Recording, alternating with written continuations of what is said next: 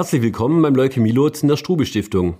Hier werden alle wichtigen Fragen rund um die Leukämieerkrankung, deren Therapie und sonstige angrenzende Themen in klaren Worten und einfach verständlich beantwortet.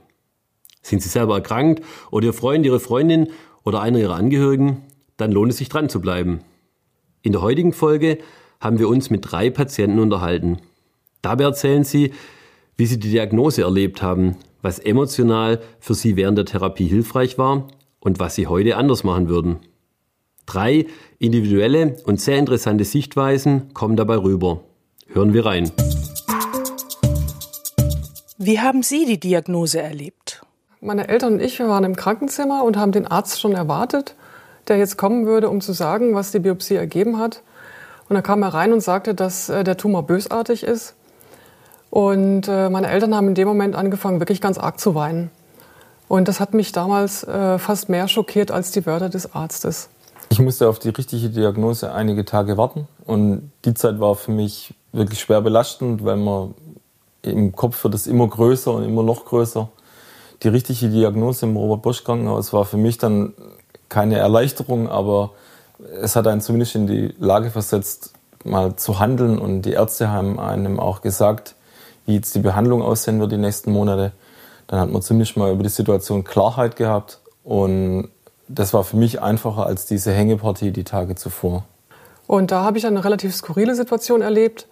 Ich habe eine Freundin angerufen und ihr gesagt, ja, ich habe jetzt gerade eine Krebsdiagnose bekommen. Daraufhin sagte die dann, ach, eine Bekannte von ihr, die hätte auch so eine Krebsdiagnose bekommen und vier Wochen später wäre sie tot gewesen.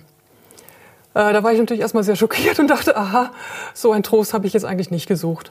Nach der Diagnose war es gut, dass mich meine Freundin damals abgeholt hat. Man steht einfach da auch unter einem gewissen Schock.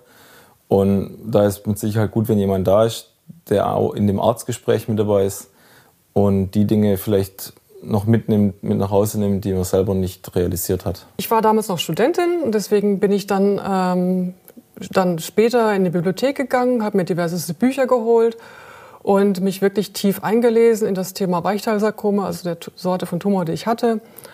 Und äh, das hat mir sehr geholfen und ich glaube, das war auch ganz geschickt im Umgang mit den Ärzten, äh, weil ich dann dort auch mich recht gut mit denen unterhalten konnte auf Augenhöhe. Sich Informationen einzuholen zu der Krankheit, zu den Behandlungsmöglichkeiten ist sehr, sehr wichtig. Für viele Menschen ist es ganz, ganz schwer, das alles aufzunehmen. Sprich, ich nehme jemand mit, guck, wer ist mir nahe, wer kann mir da in der Zeit beistehen. Vier Ohren hören einfach mehr als zwei Ohren. Man kann es zu Hause nochmal besprechen. Das ist eine ganz hilfreiche Möglichkeit, wie man damit umgehen kann auch Fragen zu Hause aufschreiben. Was wollen wir nächstes Mal im Arztgespräch ähm, nochmal thematisieren? Was ist uns in der ganzen Therapie wichtig? Was haben wir nicht verstanden? Das ist äh, sehr wertvoll für Sie. Was war für Sie emotional hilfreich?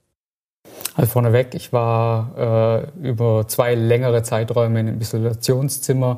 Da war wirklich jeder Kontakt nach außen äh, hilfreich, ob es jetzt mit Ärzten, Pflegern und sonstigem Personal war. Hauptsache, man war irgendwie in den Alltag eingebunden. Ähm, noch wichtiger waren natürlich äh, die Freunde und äh, ganz klar der engste Familienkreis, der auch mal neben einem sitzen konnte, wenn es einem schlecht ging und zwei Stunden äh, mit mir gemeinsam geschwiegen hat. Ich habe mir da eine gewisse Exzentrik gegönnt. Ich habe mir unter anderem ein wirklich großes Steif-Wildschwein geholt. Das habe ich jeden Tag zur Chemotherapie mitgenommen, habe das immer meinen Arm drüber gelegt und äh, mich totgelacht, wenn die Krankenschwester reinkam und meinte, das wäre ein Hund. Ähm, ansonsten habe ich von brasilianischen Freunden einen sehr, sehr schönen, aufwendigen Quarzkristall bekommen, der angeblich magisch wäre. Ich muss sagen, an die Magie habe ich nicht wirklich geglaubt, aber der einfach der schöne Kristall, daran habe ich mich sehr gefreut und habe ihn immer angeschaut. Und ich habe mir eine eigene Meditation ausgedacht. Ich habe von der Kernspintomographie äh, den Tumor abgemalt, einmal die Außenkonturen und dann mit dem Bleistift immer innen drin immer kleiner werden lassen, bis er am Ende weg war. Das war einfach, um mir selber zu helfen, meine eigene ausgedachte Meditation. Für mich hilfreich war meine Familie, meine Freunde, gerade meine ältesten Freunde, meine Partnerin, die mir wirklich oft auch geholfen hat, nicht ins Selbstmitleid zu verfallen. Manchmal war dafür auch ein, Tritt in den Hintern notwendig. Ähm, wir haben dann auch To-Do-Listen geschrieben oder sie hat mir To-Do-Listen auch geschrieben. Das ging vom Fensterputzen bis zu einem Spanischkurs. Ich, ich habe das Haus unser Haus geplant und ähm, einfach Aktivitäten angefangen, die, die ich davor noch nicht angefangen hatte, die, für die ich im Berufsleben, im Berufsalltag keine Zeit hatte. Meditation, Yoga, Bücher lesen, die ich nie im, in der Buchhandlung in die Hand genommen hätte davor. Und dann war, war mein Alltag angefüllt mit, mit neuen Dingen auch und, und interessanten Dingen. Und dann denkt man ja den ganzen Tag über so eine Diagnose nach. Aktiv bleiben ist eine Möglichkeit, dass sich nicht alles um die Krankheit dreht, ihr ganzes Leben bestimmt oder auch das Leben der Familie bestimmt. Es gibt Möglichkeiten, neue Dinge auszuprobieren, für die Arbeit was zu tun. Es gibt die Möglichkeit, sich sportlich zu bewegen. Machen Sie das. Neue Medien sind eine ganz sehr, sehr gute Option. Dadurch können Sie Kontakt nach außen halten, über WhatsApp-Gruppen Ihre Familie informieren, Ihre Freunde informieren. Man muss da nicht immer zurückschreiben, aber man bleibt am Ball. Auch mit Kollegen für Arbeitsprozesse irgendwas noch mitzugestalten, dann sind sie nicht außen vor. Auch auf einer hämatologischen Überwachungsstation ist das Problem, dass kleine Kinder nicht rein dürfen. Da ist auch Videotelefonie eine gute Option, um mit den Kindern in Kontakt zu bleiben. Das hilft ihnen auch in der Verarbeitung. Würden Sie heute etwas anders machen? Im Nachhinein gelernt habe ich dabei, ich musste mich auch stärker abgrenzen, manchmal von meiner Familie oder auch von, von gut gemeinten Ratschlägen. Jeder meint es gut, wirklich und, und möchte einem helfen und hat auch Tipps und ähm, aber manchmal ist es dann auch einfach zu viel. Und dann klar und freundlich und höflich auch auf sein Umfeld zuzugehen und sagen, ich, jetzt ist es genug, ähm, ich brauche jetzt mal meine Ruhe vielleicht auch, weil man braucht wirklich jedes Stückchen Kraft, auch für sich selber, auch wenn das manchmal egoistisch, egoistisch ist, aber in der Situation muss man das vielleicht manchmal sein. Bei mir ist die Krankheit jetzt ja schon 25 Jahre her. Ich hatte damals ganz tolle Ärzte, ganz tolle Menschen, die sich auch unheimlich um mich gekümmert haben.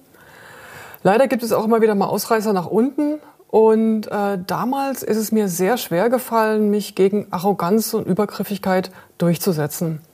Ich würde mir wünschen, dass Patienten heute da mehr Selbstvertrauen hätten. Es ist wichtig, keine falsche Bescheidenheit an den Tag zu legen und dann, wenn Hilfe nötig ist, auch äh, frühzeitig diese Hilfe einfordern. Also wichtig für mich war ganz klar gegen diese sich aufbauende Lethargie anzugehen, einen Alltag zu haben, den Alltag zu strukturieren, versuchen aktiv zu sein, ähm, sich Zeit zu nehmen, auch fürs Essen. Äh, man ist nicht gehetzt in der Klinik, insofern sich Zeit dafür zu nehmen ähm, und äh, soweit möglich einfach äh, sich den Tag äh, zu gestalten. Dabei muss man aber auch zulassen, dass es Tage gibt, in denen man einfach nichts machen möchte. Bleiben Sie der Handelnde in der Therapie. Es gibt Momente, wo Sie vielleicht was nicht verstanden haben, wo Sie sich fragen, wie ist es nochmal, wie ist der Therapieplan, wann kommt was? Kollidiert es mit Dingen, die mir in meinem eigenen Leben wichtig sind? Fragen Sie nach. Gehen Sie auf die Ärzte zu, benennen Sie Themenfelder, die Ihnen wichtig sind. Behalten Sie die Fäden in der Hand bei allem, was Ihnen wichtig ist.